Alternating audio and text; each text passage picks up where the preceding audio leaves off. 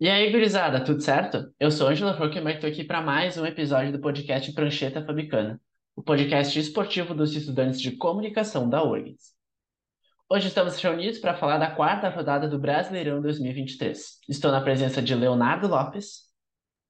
Tudo certinho, gurizada? Matheus Oliveira, o grande Zé. Fala, gurizada, não tem alegria hoje. E do aniversariante do dia, Gabriel Ribeiro. Parabéns, Gabriel. Ah, muito obrigado, Angelov. E estamos prontos para mais uma. Isso aí, estamos prontos para mais uma. E se no último episódio de que a gente falou de Copa do Brasil, a gente começou o debate pelo Inter, hoje a gente vai inverter as coisas, porque o Prancheta é um lugar em que a democracia prevalece. A partida do domingo na Arena contra o RB Bragantino foi cheia de emoções e reviravoltas. No fim, o empate de 3 a 3 fez o Grêmio terminar a rodada na sétima colocação. Quero saber o que tu achou do jogo, Matheus. A gente até deu um tempinho aqui, né? Porque é um, foi uma tristeza, né? Foi uma tristeza. O Grêmio teve um pênalti no seu favor logo no início do jogo, um minuto já. O zagueiro do Bragantino coloca a mão na bola, pênalti. Ali, Cristaldo foi pra bola, né? O Soares não quis bater.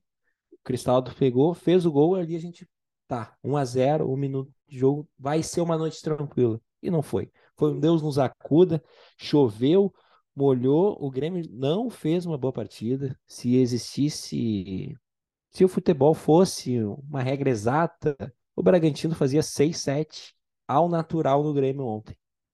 Que criava com extrema facilidade e o primeiro tempo ter terminado 1 a 1 foi um milagre.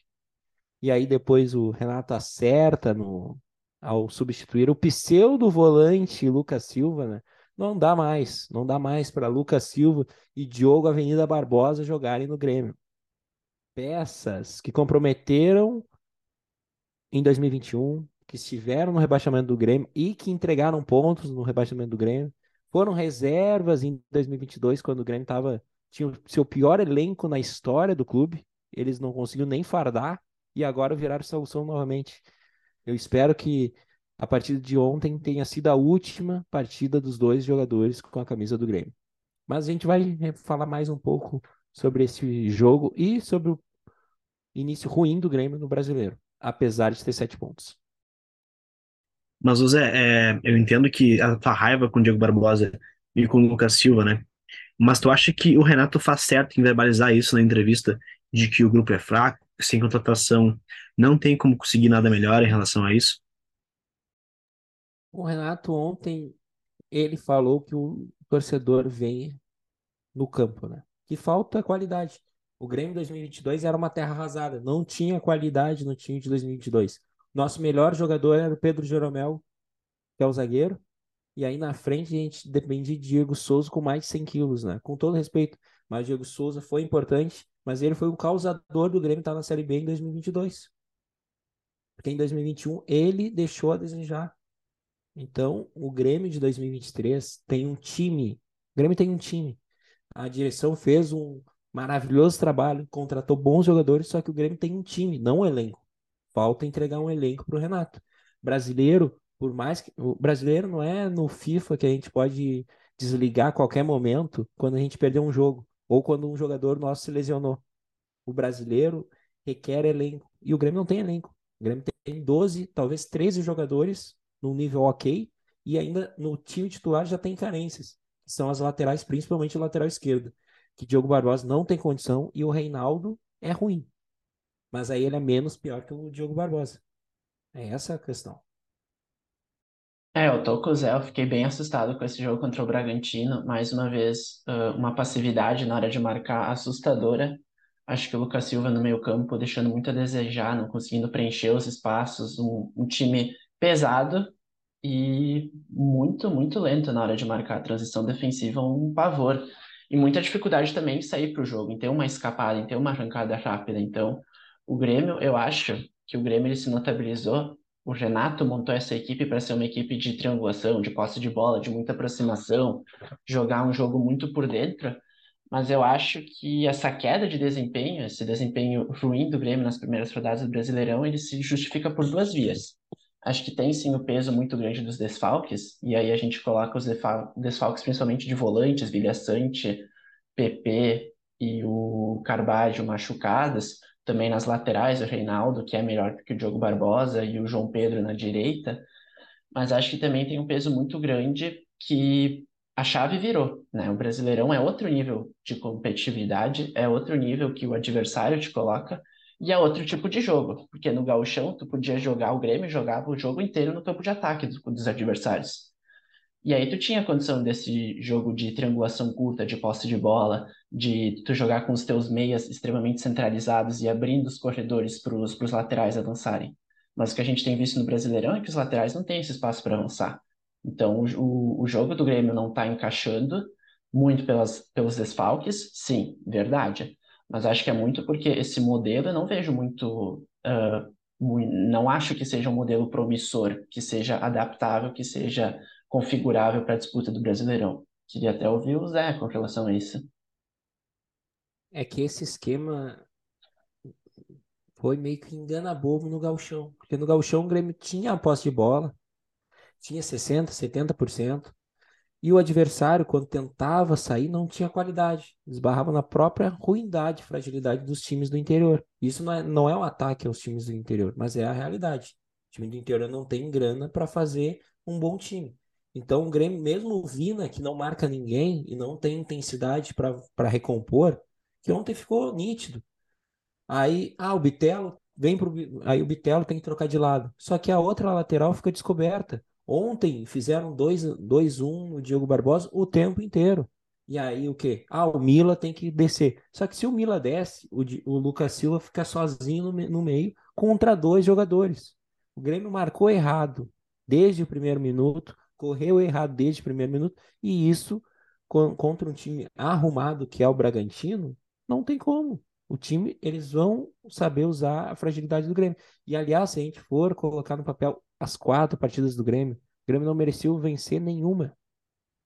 O Grêmio jogou menos contra o Santos e teve um gol ali no na sorte do João Pedro que bateu de fora ali, o goleiro aceitou. Aí, ah, teve o pênalti do Soares, mas o Santos teve chances de empatar. E se tivesse um pouquinho mais de qualidade ou tranquilidade naquele momento, teria feito, teria empatado. Lá o resultado mais justo no Jacone era um a um. Contra o Cruzeiro, o Grêmio não viu a bola ficou refém, sentado, e ainda teve gente que falou que o Lucas Silva jogou bem no aquele jogo. O escárnio. O escárnio, tenho que escutar isso. O Lucas Silva não fez uma boa partida em toda a sua passagem pelo Grêmio. Em quatro temporadas. Eu acho que as colocações são interessantes e são relevantes, importantes e assertivas. No momento que ele fala do gauchão, quem engana bobo, né? Quem, quem ganha se engana e quem perde acende o vermelho, né? O Inter não ganha o gauchão há muito tempo e não tá sempre com o sinal vermelho aceso, né? E o jogo que teve para ter um parâmetro que é um time melhor, que é o Inter, que foi o Granal, o Inter jogou recuado. O Inter jogou esperando o Grêmio.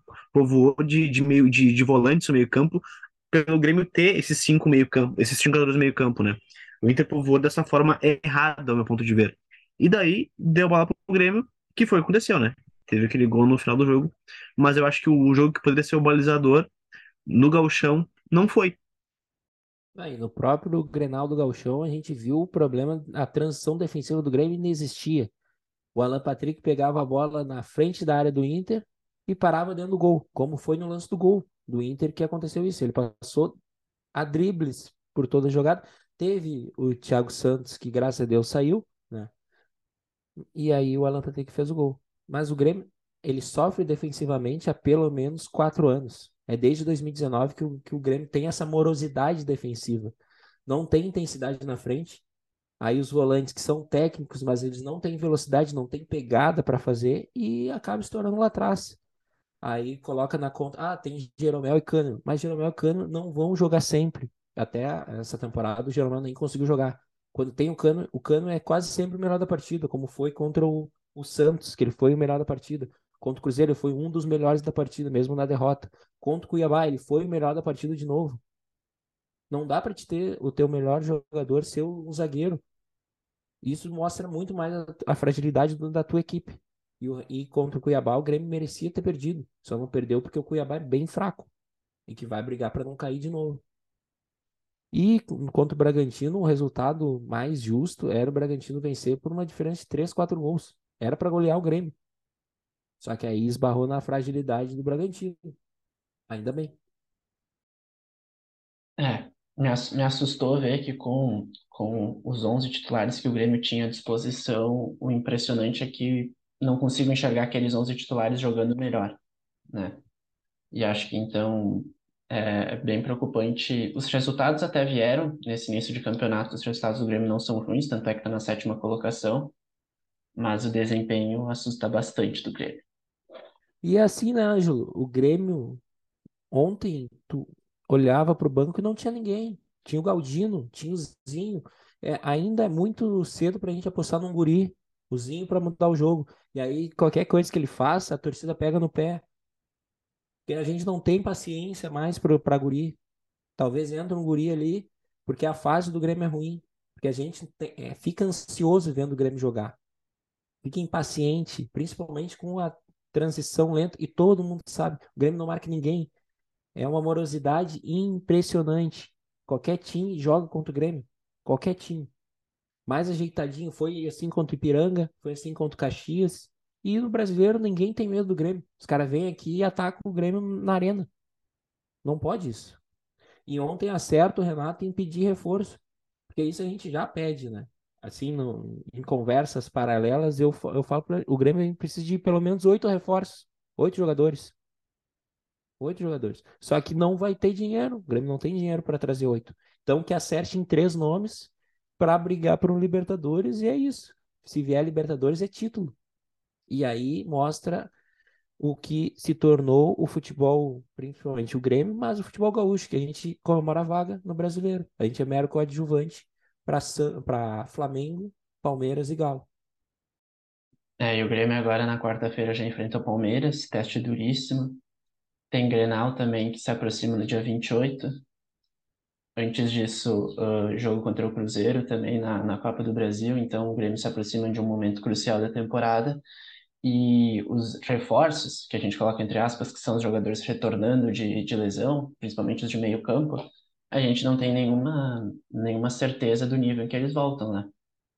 É, a gente não pode esperar muito do quem vem sem ritmo, né? O PP tá quase três meses sem, sem jogar. Não, a gente não pode esperar que ele vá voltar a campo e ser dominante como ele foi no Gauchão, né? O principal jogador que eu quero de volta é o Vila Sante, que ele saiu por lesão nos ossos da face, então ele tem condições e tem condicionamento físico para jogar. Então com o Vila Sante já melhora um pouco o time do Grêmio. O que a gente pode. E agora a gente olhando o calendário do Grêmio, né? Que é jogo quarto domingo, quarto domingo. Tem contra o Palmeiras agora.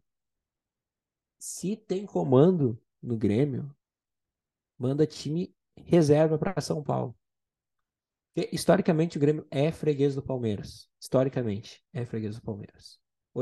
Os três pontos co- contra o Palmeiras são os mesmos três pontos contra o Fortaleza no domingo. E o jogo que o Grêmio tem condições de vencer hoje é o Fortaleza. Principalmente porque o Fortaleza vai ter menos tempo de descanso, né? Já jogou hoje na segunda-feira, joga na quinta e aí vem para enfrentar o Grêmio no domingo. Então, estrategicamente, o Grêmio tinha que descansar seus jogadores para o jogo de domingo e enfrentar a sequência, que depois tem Copa do Brasil na quarta-feira e o Grenal domingo na Arena. Essa seria a logística mais acertada para fazer. Só que, infelizmente, o Grêmio não vai fazer isso, né? Porque não dá para colocar um jogo grande um time alternativo. Mas se tivesse comando e um planejamento a longo prazo, seria isso. Até para dar um descanso para o Luizito Soares, que correu demais ontem, né? E isso também é um outro ponto, né? O Soares venceu tudo na, na sua carreira e ainda tem gana para correr aos 40 minutos e dar um carrinho num campo encharcado. Enquanto olha para o lado, tá o Diogo Barbosa, indeciso se dá um bago para frente ou não. Lamentável, lamentável, meu amigo Ângelo e demais componentes da mesa. Para fazer esse adendo do primeiro gol do Soares no Campeonato Brasileiro, né? Um senhor golaço em um momento muito necessário na partida, porque o Sacha tinha acabado de fazer um gol muito bonito, ah, três minutos antes, o Soares, ah, numa resposta muito rápida, empata o jogo naquele momento. Golaço, o Galdino também vindo bem do banco para fazer o terceiro gol. E, enfim, para fechar justamente de Grêmio, então, a gente já fez todas as, as pontuações aqui de que a temporada entra num momento muito crucial. o Grêmio. Tem definição importante na Copa do Brasil, tem jogos decisivos, Grenal, no Campeonato Brasileiro e bastante problemas para o Renato resolver. Acho que em questão de formatação de jogo, uh, algumas coisas se mostram necessárias mudar. Eu não tenho a segurança de que o Renato vai ter essa leitura, de que ele vai entender que não, vai, não dá para jogar contra não dá para jogar contra Palmeiras, contra Fortaleza, contra Cruzeiro, contra Internacional da mesma maneira que tu joga contra Ipiranga, contra Brasil de Pelotas, contra São José. Vamos ver como é que vai ser. Enfim, agora sim, Léo, passando para o Internacional. O Internacional foi para o Morumbi, foi derrotado por 2 a 0 para o pro, pro São Paulo. Gols de Luciano e Pablo Maia. E eu quero saber o que, que tu achou do confronto, Léo. Eu acho que o Zé bateu, na, bateu na, na tecla de, de planejamento né, entre os jogos. Eu acho que de fato o Inter teve esse planejamento. Deu errado, né? A gente pode, pode ver. Né? Porque eu acho que o Inter compreendeu, não me surpreende muito com o time titular, eu acho que a ideia era ganhar o São Paulo fora de casa, que é um time ruim, é um time ruim, time do São Paulo, tendo nesse jogo, perdão, o Luciano como era expoente técnico, que é um jogador já fraco, jogador já velho, já passou da sua fase, é, teve bons momentos tempo, tempos atrás, mas enfim, já passou, e tentava, foi lá para ganhar, para ter um jogo mais difícil contra o Paranaense no Beira-Rio, poupando, que eu acho que vai acabar acontecendo. Só que eu acho que entra também em questão uma coisa que eu vou botar aqui agora. Sim, aquele modelo que quando ia jogar fora. Esse é o Barcelos. Empate, porque tava bom. Isso não dá mais, entendeu? Hoje o futebol tá muito equilibrado. Aí ontem o Mano Menezes. É, queremos, queremos propor, estamos propondo na maioria dos jogos, mas não estamos decidindo. Se não temos um poder de decisão tão grande, então talvez temos que propor um pouquinho menos, para sofrer menos defensivamente. Basicamente, o Barcelos prometeu um time do Inter que iria atacar, dentro e fora de casa. Isso fez com que muitas pessoas votassem nele. Eu não incluo nisso. Só que o Mano Menezes, ele tá falando algo que é óbvio pro elenco do Inter. Não é um elenco que pode propor jogo. A gente tem um jogador acima da média, que é o Alan Patrick. Só que ele já tá velho. O Alan Patrick não pode jogar todo o jogo. Ele não pode. Ele não consegue. O Alan Patrick ele tá caindo de rendimento porque ele tá velho. Tu percebe, percebe. Ontem não jogou nada. Contra o Nacional, ele tá muito abaixo da rotação dele mesmo, porque ele cansa. O jogador é um ser humano, ele cansa. Então acho que o Mano Menezes, indo contraponto, indo contra a, a, a maré de que vários torcedores falam que ah, a gente tem que propor, a gente não pode se apequenar, esperar o time. Cara, o time do Inter, infelizmente, atualmente é isso. A gente tem que esperar. A gente tem que aprender a jogar no contra-ataque. Nosso último é, sopro de felicidade de esperança foi com o Abel. E era assim. A gente jogava por uma bola. Contra o Bragantino, que, do, que empatou com o Grêmio, fez uma epopeia ontem. Com, em 2020, com o Abel, a gente ganhou de 1 a 0 com gol de pênalti, que foi polêmico. É três pontos na conta. Três pontos na conta. O Zé tá falando aqui que foi roubado. Não foi roubado, Zé. Não foi roubado. Ontem o jogo foi parelho até o Inter sofreu o pênalti. Que foi pênalti. Foi parelho porque os dois times estavam jogando muito mal. Foi um jogo horrível. Sofrível de enxergar. É... O Keller defendeu o pênalti. Aí entra aquele velho jargão, né? Todo ruim é azarado. Ele defende o pênalti e dá o rebote pro Luciano, pro velho, que eu falei lá no começo. Então, cara, o que eu espero do Inter agora é que o Mano recua o time e pare de levar gol. Arruma a casinha primeiro, na parte de trás, para depois tentar jogar. Ah, meu, esse time é pequeno. Eu quero ganhar jogos. Só isso vou trazer um ponto diferente do Léo. Léo vê o copo meio vazio, um Colorado desiludido. Eu vou falar que os 10 primeiros minutos do Inter é um eu quero Inter... eu quero eu quero ver tu quero ver tu me convencer a achar uma coisa boa no jogo de ontem. Vou, deixa não, pode falar, fala aí. Os primeiros 10 minutos do Inter, o Inter atacou o adversário. O Inter tentou tirar o espaço do São Paulo. E o Kehler defendeu um pênalti. Parte boa. O problema é que existem outros 80 minutos que o Inter não jogou nada. O segundo tempo é terrível. O Mano Menezes conseguiu uh, tirar o pouco de produção que o Inter tinha e conseguiu. O, o, quem queria um Inter ofensivo conseguiu um Inter ofensivo com dois segundos volantes, o Bustos, que é um lateral ofensivo, três atacantes e nenhuma chance de gol. Porque, infelizmente, é a realidade do Inter. E tem uma questão que é muito anímica do que tu falou, acho que do Kehler. Ele toma o gol de pena, o gol no rebote, né? E não grita com o zagueiro. O goleiro, para mim, tem que estar tá o tempo todo cobrando a zaga, dando, uh, chamando a atenção da zaga, porque ele tá olhando o jogo com uma calma. Ele toma o gol e não, não grita, meu, alguém corre atrás do Luciano, alguém puxa o cara, alguém dá um jeito. E a mesma coisa no segundo gol. O Caleri dentro da área com espaço, ninguém chega para atacar ele. Quando ataca, quem tá sobrando é o Pablo Maia, que aí sim, acerta um, um golaço, um tiro muito bonito. E dali não, não tinha mais como produzir. E também Uh, tirando o fator goleiro que o Inter não tem, apesar de boas defesas, não tem uma atitude positiva para o time, ele não passa confiança para a zaga. Tem o, infelizmente, tem o Luiz Adriano, que não sei se não tem ritmo, não sei se não tem vontade, mas eu sei que pode ter futebol e infelizmente não mostrou ainda no Inter o futebol que ele pode ter. Muito se fala que o Inter tinha jogadores perdedores, né? Dourado, Lomba, Edenilson, Patrick. Agora o, o Inter tem jogadores vencedores. O Luiz Adriano, jogador de atualidade no Brasileirão, é um dos caras com mais título, o Luiz Adriano. Tem 32 troféus, se não me engano. O Tyson, na sua carreira, é um cara vitorioso lá no Shakhtar. Tem taça. O que tem que mudar é a forma de jogar, a forma de pensar.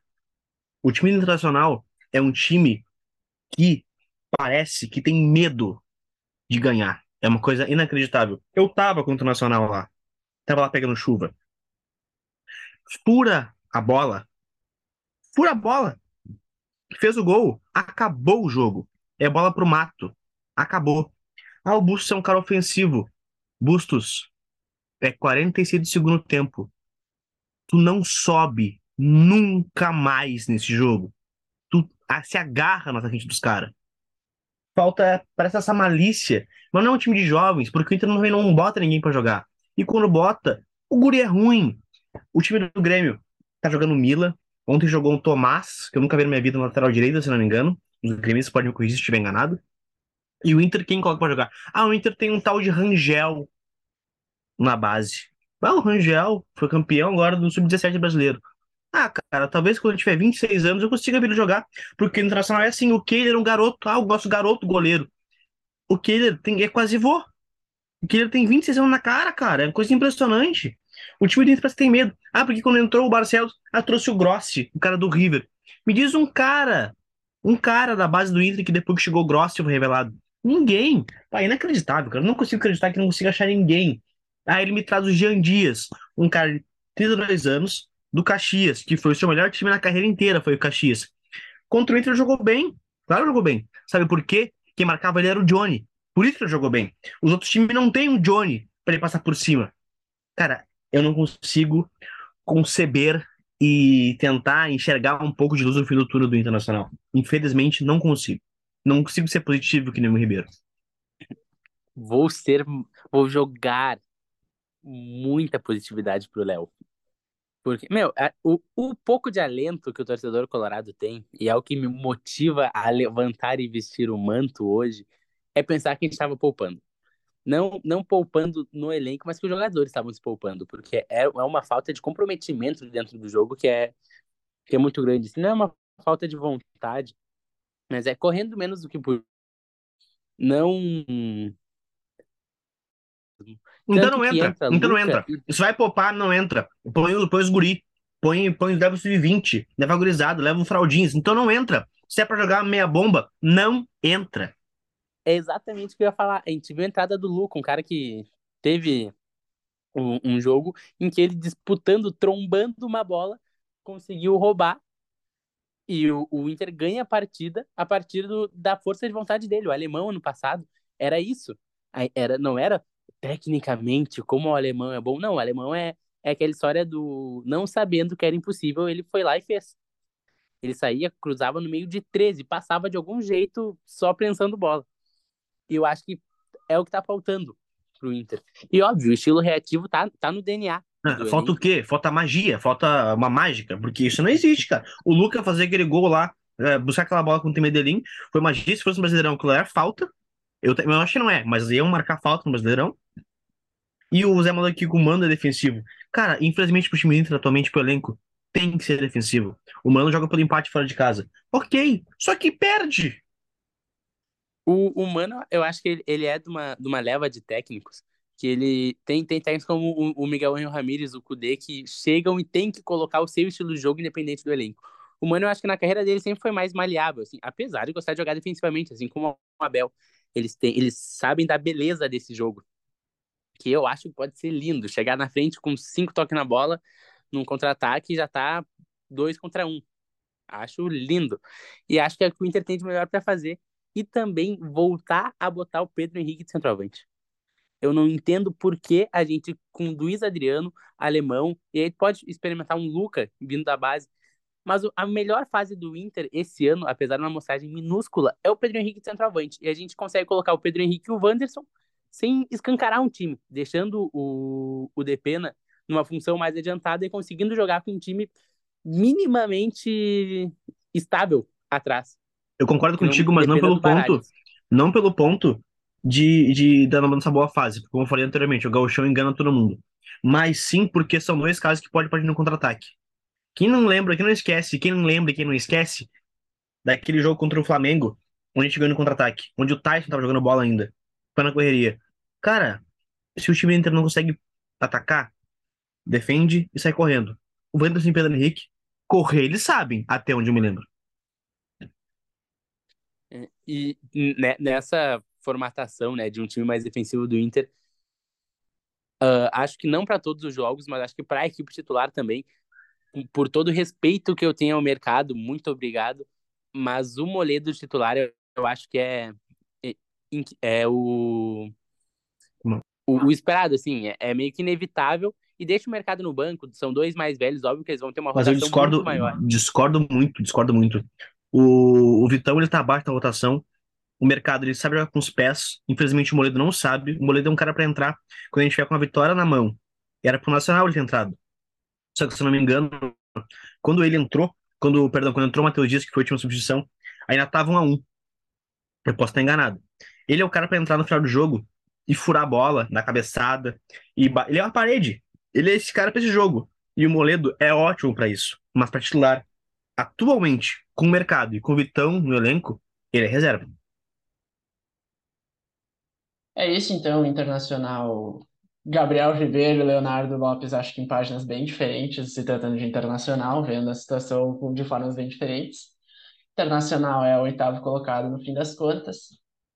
E passando então adiante, falando de mais jogos aqui do, da, dessa quarta rodada de futebol brasileiro, o líder da competição é o Botafogo, que venceu em casa nesse domingo o Atlético Mineiro por 2 a 0 gols de Vitor Sá e Matheus Nascimento time jogando com um time misto até do Botafogo, superou o time do Cudê. O que, que tu achou, Matheus Oliveira? A magia, a magia está acontecendo. É que Botafogo e Atlético Mineiro, o Botafogo vencer é o resultado mais esperado.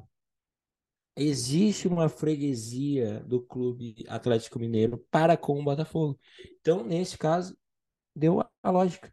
E também a gente tem que bater na tecla, né? O Galo correu muito no meio de semana para vencer o jogo da Libertadores. Sofreu até demais para vencer os peruanos no Aliança Lima, né? Então, talvez estavam descontados e enfrentou o Botafogo, que está sendo bem treinado nesse começo brasileiro, né? O início ruim no Campeonato Carioca, todas as críticas ao Luiz Castro deram resultado e o Botafogo está em uma tá evoluindo né? Apesar de ter jogado mal na Copa Sul-Americana contra o LDU também, né? A gente tem que fazer esse parênteses. E é até por isso que entrou o time misto do Botafogo. E na coletiva, o técnico, que é o assistente do Luiz Castro, porque no clássico contra o Flamengo o Luiz Castro foi expulso, o, o assessor ele fez a seguinte menção, que não existe time titular no Brasil. Não existe time titular em ligas. Porque tu vai pelo plantel. É impossível o mesmo time jogar sempre. Então, ele colocou os melhores naquele momento. E os melhores eram um misto quente que o Botafogo que deu resultado, né? É, o Galo devendo bastante futebol. É, até tinha vencido os dois últimos jogos, duas vitórias importantes contra o Atlético Paranaense e Alianza Lima na Libertadores. Mas o time misto do Botafogo foi amplamente superior os 90 minutos em cima do Galo e acabou levando a vitória. O líder, segue o líder, segue o fogão líder. Segue o vice que o líder disparou. Segue o vice. É. O líder tá bem longe.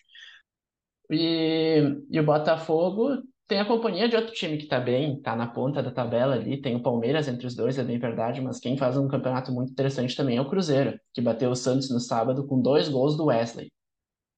Queria saber o que, que tu acha dessa largada do time do, do da Raposa, Leonardo Lopes. Cara, surpreendente, né? O time do Cruzeiro é um time bem limitado, um time bem modesto, né? Me surpreende muito o lateral direito William, que era do Internacional, que o Inter não quis. Tem, tem, apostou no Mário Fernandes, né? Ainda bem. Apostou no Mário Fernandes. Tem sarcasmo nessa minha frase. É... O ataque com, com o Gilberto, que tá devendo ainda pro time do Cruzeiro, não faz gols. O Wesley entrou nesse jogo porque o Bilu saiu machucado. Eu não lembro se o Bilu ele é da base do Cruzeiro ou ele vem vem de fora de outros times, mas é um jogador também sem expressão, sem expressão. Mas é um time modesto que vem se provando, assim. Eu acho que é, tá na, na, na, ponta de cima atualmente. É, é aquela brincadeira do elefante em cima da árvore, né? Uma hora vai cair. Mas o Cruzeiro vai brigar para se manter, assim. Eu acho que talvez ainda não pegue uma Libertadores esse ano, mas vem provando que a gestão está sendo bem feita nos cofres do Cruzeiro e uma Sul-Americana para o ano que vem pode, pode brigar, pode estar tá lá. Também no sábado, o Vasco segurou empate 1 a 1 contra o Fluminense. Quero saber do Zé o que, que ele achou do jogo e quais as suas impressões sobre esse início de Campeonato Brasileiro do Vasco. É que aí a gente tem que fazer alguns recortes, né? Principalmente o Vasco ficou 10 dias 15, talvez, treinando depois do insucesso no Campeonato Carioca e da eliminação precoce na Copa do Brasil, né? Aí o Barbieri, os Kens de Barbieri, como Brinca, Casemiro Miguel, né? Teve um grande jogo que foi na abertura do Brasileiro contra o Galo, né? Fez o 2 a 0, depois sofreu um gol, o 2 a 1 ali no final do primeiro tempo e soube segurar o resultado. Contra o Palmeiras, fez um grande enfrentamento no Maracanã, segurou o Palmeiras até onde deu e, e, e terminou com um empate, né? Talvez o, o ponto fora da curva e o, e o que já era esperado desse Vasco da Gama foi Vasco contra Bahia. E aí falou a estrela de Tassiano, né? Tassiano foi lá e venceu o jogo para o tricolor da Boa Terra. Mas o Vasco faz um campeonato bem interessante até aqui conseguiu segurar o, o, Fluminense. O Fluminense teve volume no, no clássico, poderia ter vencido e até goleado o Vasco, mas parou em Léo Jardim e no erro na saída de bola do Fábio ali, que comprometeu também, né? Com um minuto, o Pedro Raul já estava fazendo gol. E isso complica qualquer equipe, ainda mais os comandados pelo Diniz e o seu dinizismo apesar de, do dinizismo estar tá dando certo e melhorado, assim, né? Isso vai acontecer uma vez e outra, né? De, levar gol na saída de bola, acontece, é do jogo. Um time que se, se propõe a sair jogando vai levar gol dessa forma. É, e os times têm que saber aproveitar disso, com marcação, pressão é, em cima, como E Léo, Léo é, é, é, como ele falou na entrevista, né? A gente ó, quer ver os gols bonitos que o Fluminense faz, a construção bem bolada, mas a gente não quer ver o, os erros que podem acontecer atrás. Exato, né? a, tem a, a gente... parte boa e a parte ruim. É, exatamente. E eu me surpreende muito, assim como o Zé falou, esse time do Vasco começa tão bem. Óbvio que mesmo com tropeço no Carioca, sendo eliminado pelo ABC na Copa do Brasil, uma zaga que eu considero muito fraca, de, de Robson Mambu e Léo Pelé, o Léo, o Léo, o Pel Lelé, grande jogador, que veio do, do São Paulo, fugido do São Paulo, né? Os, caras, São Paulo, os São Paulinos queriam matar o Pel Lelé. Mas é um time interessante, cara, interessante. Eu acho que também é um time para meio de tabela, mas muitos dos vascaínos estavam com medo de, pelo pior, pelo quarto rebaixamento, não vai ser esse ano. Pode acontecer. É óbvio que pode, mas acho que esse ano não. É, e mostrou bastante resiliência nesse jogo. Em, vários momentos parecia que a pressão do Fluminense estava insustentável, que não ia conseguir segurar. E, e aí eu faço também menção a. O Léo falou das limitações técnicas, concordo com parte delas, mas acho que o, que o Pelé e o Robson Bambu fizeram um excelente jogo como dupla de zaga, assim. Em vários momentos, o Vasco extremamente contra a parede. O Barbieri também mexeu bem, porque o início do segundo tempo é de um Fluminense avassalador e aos poucos, com as substituições, o Vasco consegue ter um pouco de respiro, ganhar um pouco de campo em alguns momentos. Então, acho que assim, um jogo de muito brilho do Vasco, um empate com, com sabor de vitória pelo, pelo rendimento, por conseguir travar o Fluminense do Diniz, que acho que hoje joga o futebol mais encantador do Brasil. É, só fazendo um ponto que eu acho que tem um problema, né? Que, tipo, quando o time é um pouco mais velho, como é, a gente já falou aqui, eu falei do Inter, e é o time do Fluminense, acontece de jogadores cansarem, né? Tipo, no caso da sequência de jogos mesmo, o Fluminense tendo Libertadores, que tá muito bem, e o Brasileirão, né? A gente pode ver que jogadores, às vezes, ficam abaixo pela idade mais avançada que é o time do Fluminense, né? E de resto, Gabriel Ribeiro, eu queria saber que outro enredo te chamou a atenção nesta quarta rodada. Pô, sempre me chama atenção e eu sempre vou querer falar do Flamengo na zona de rebaixamento. Eu, como um bom colorado e como um bom apreciador do futebol no Brasil, acho que uh, compartilho desse sentimento com outras tantas pessoas. Obviamente não vai se manter lá até o final do campeonato, não tem um elenco para isso, seria surreal. Mas meu coração esquenta ao ver aquele gol aos 35 do segundo tempo. Maravilhoso do Atlético Paranaense.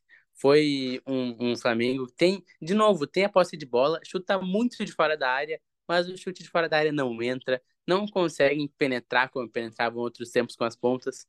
É bonito de ver e a 17ª posição pode ficar muito bem representada com o clube de regatas do Flamengo. Não, e um outro destaque que a gente não pode deixar de, de comentar é a vitória do Cuiabá para cima do América Mineiro, né? Que até os 40 minutos o América estava vencendo, teve a chance de fazer o 2 a 0 mas o mancinismo está ficando pelo caminho, graças a Deus. E aí a gente teve também o Matheus Cavicchioli impedindo o segundo gol já nos acréscimos, ele foi expulso, entrou Danilo Avelar no gol, e aí tivemos o primeiro gol de falta no Brasileirão, né? Precisou de 40 partidas para ter o primeiro gol de falta. Essa é uma outra E um goleiro, e um goleiro e um jogador de linha no gol, né? Exato, era um goleiro de verdade. Sair, né? É, é. O Avelar, o Danilo Avelar, que foi pro gol. Né? É. Eu já tinha falado anteriormente, mas tudo bem. É sempre bom pontuar que foi um jogador de linha, um lateral, que foi pro gol. E se fosse um goleiro real, oficial, teria pego a falta, né? Mas é bom ter o primeiro gol de falta desta edição. Isso aí. Feitos os apontamentos, então, repassando de novo os resultados: Cruzeiro 2x1 no Santos, dois gols de Wesley. Fluminense 1x1 Vasco. América, jogo citado pelo Zé, 1, Cuiabá 2. Atlético Paranense 2x1 no Flamengo. São Paulo 2, Internacional 0. Grêmio 3, Bragantino também 3. A maior goleada registrada nesse Brasileirão até aqui, Goiás 0, Palmeiras 5, Botafogo 2 a 0 no Atlético Mineiro, Bahia 3, Coritiba 1, Corinthians 1, Fortaleza 1. Corinthians também arrancando um, um, empate aí contra o Fortaleza daquele jeito que a gente sabe que é o Corinthians em Itaquera, achando o gol no final, o Alberto, mais de dois meses que não marcava um gol, voltou a marcar um gol importante para dar um pouquinho de moral. Um jogo que o Fortaleza foi melhor, time bem mais organizado hoje, tá milhas à frente. Enfim. Então chegamos ao fim de mais um episódio do Prancheta e aproveito para pedir que os ouvintes nos sigam nas nossas redes sociais. Arroba Prancheta Fabico no Twitter e arroba Prancheta Fabicana no Insta. Muito obrigado pela companhia no episódio de hoje, Matheus. É sempre um prazer estar na presença dos amigos. E apesar de falar do mau momento do Grêmio, né? Mas é sempre bom estar na presença dos amigos. Tá certo. Feliz aniversário de novo, Gabriel, e muito obrigado por comemorar aqui com a gente. Mais uma vez, muito obrigado pela parabenização e muito obrigado por mais esse programa. Léo, Normalmente eu muitas vezes eu te julgo nesse final pelas revistinhas, mas hoje eu quero saber também um pequeno apontamento. O que que tu achou de Guardiões da Galáxia 3? Eu achei um filme excelente, muito engraçado. Família, família, para levar sua família, papai, mamãe e titia. Uma nota. É. Dó. Dó sustenido. Até porque agora o, o nosso ouvinte sabe, porque o Léo sempre erra os seus comentários, né? Porque o que ele realmente entende é de cinema. Exatamente. E revistinhas. Cinema e revistinhas. Apenas. Esse é Léo Lopes. Infelizmente, Gabriel Ribeiro, nem de futebol, nem de cinema e nem de revistinhas. Tá certo, então. Eu sou o Angelo Joaquima e até a próxima. Valeu!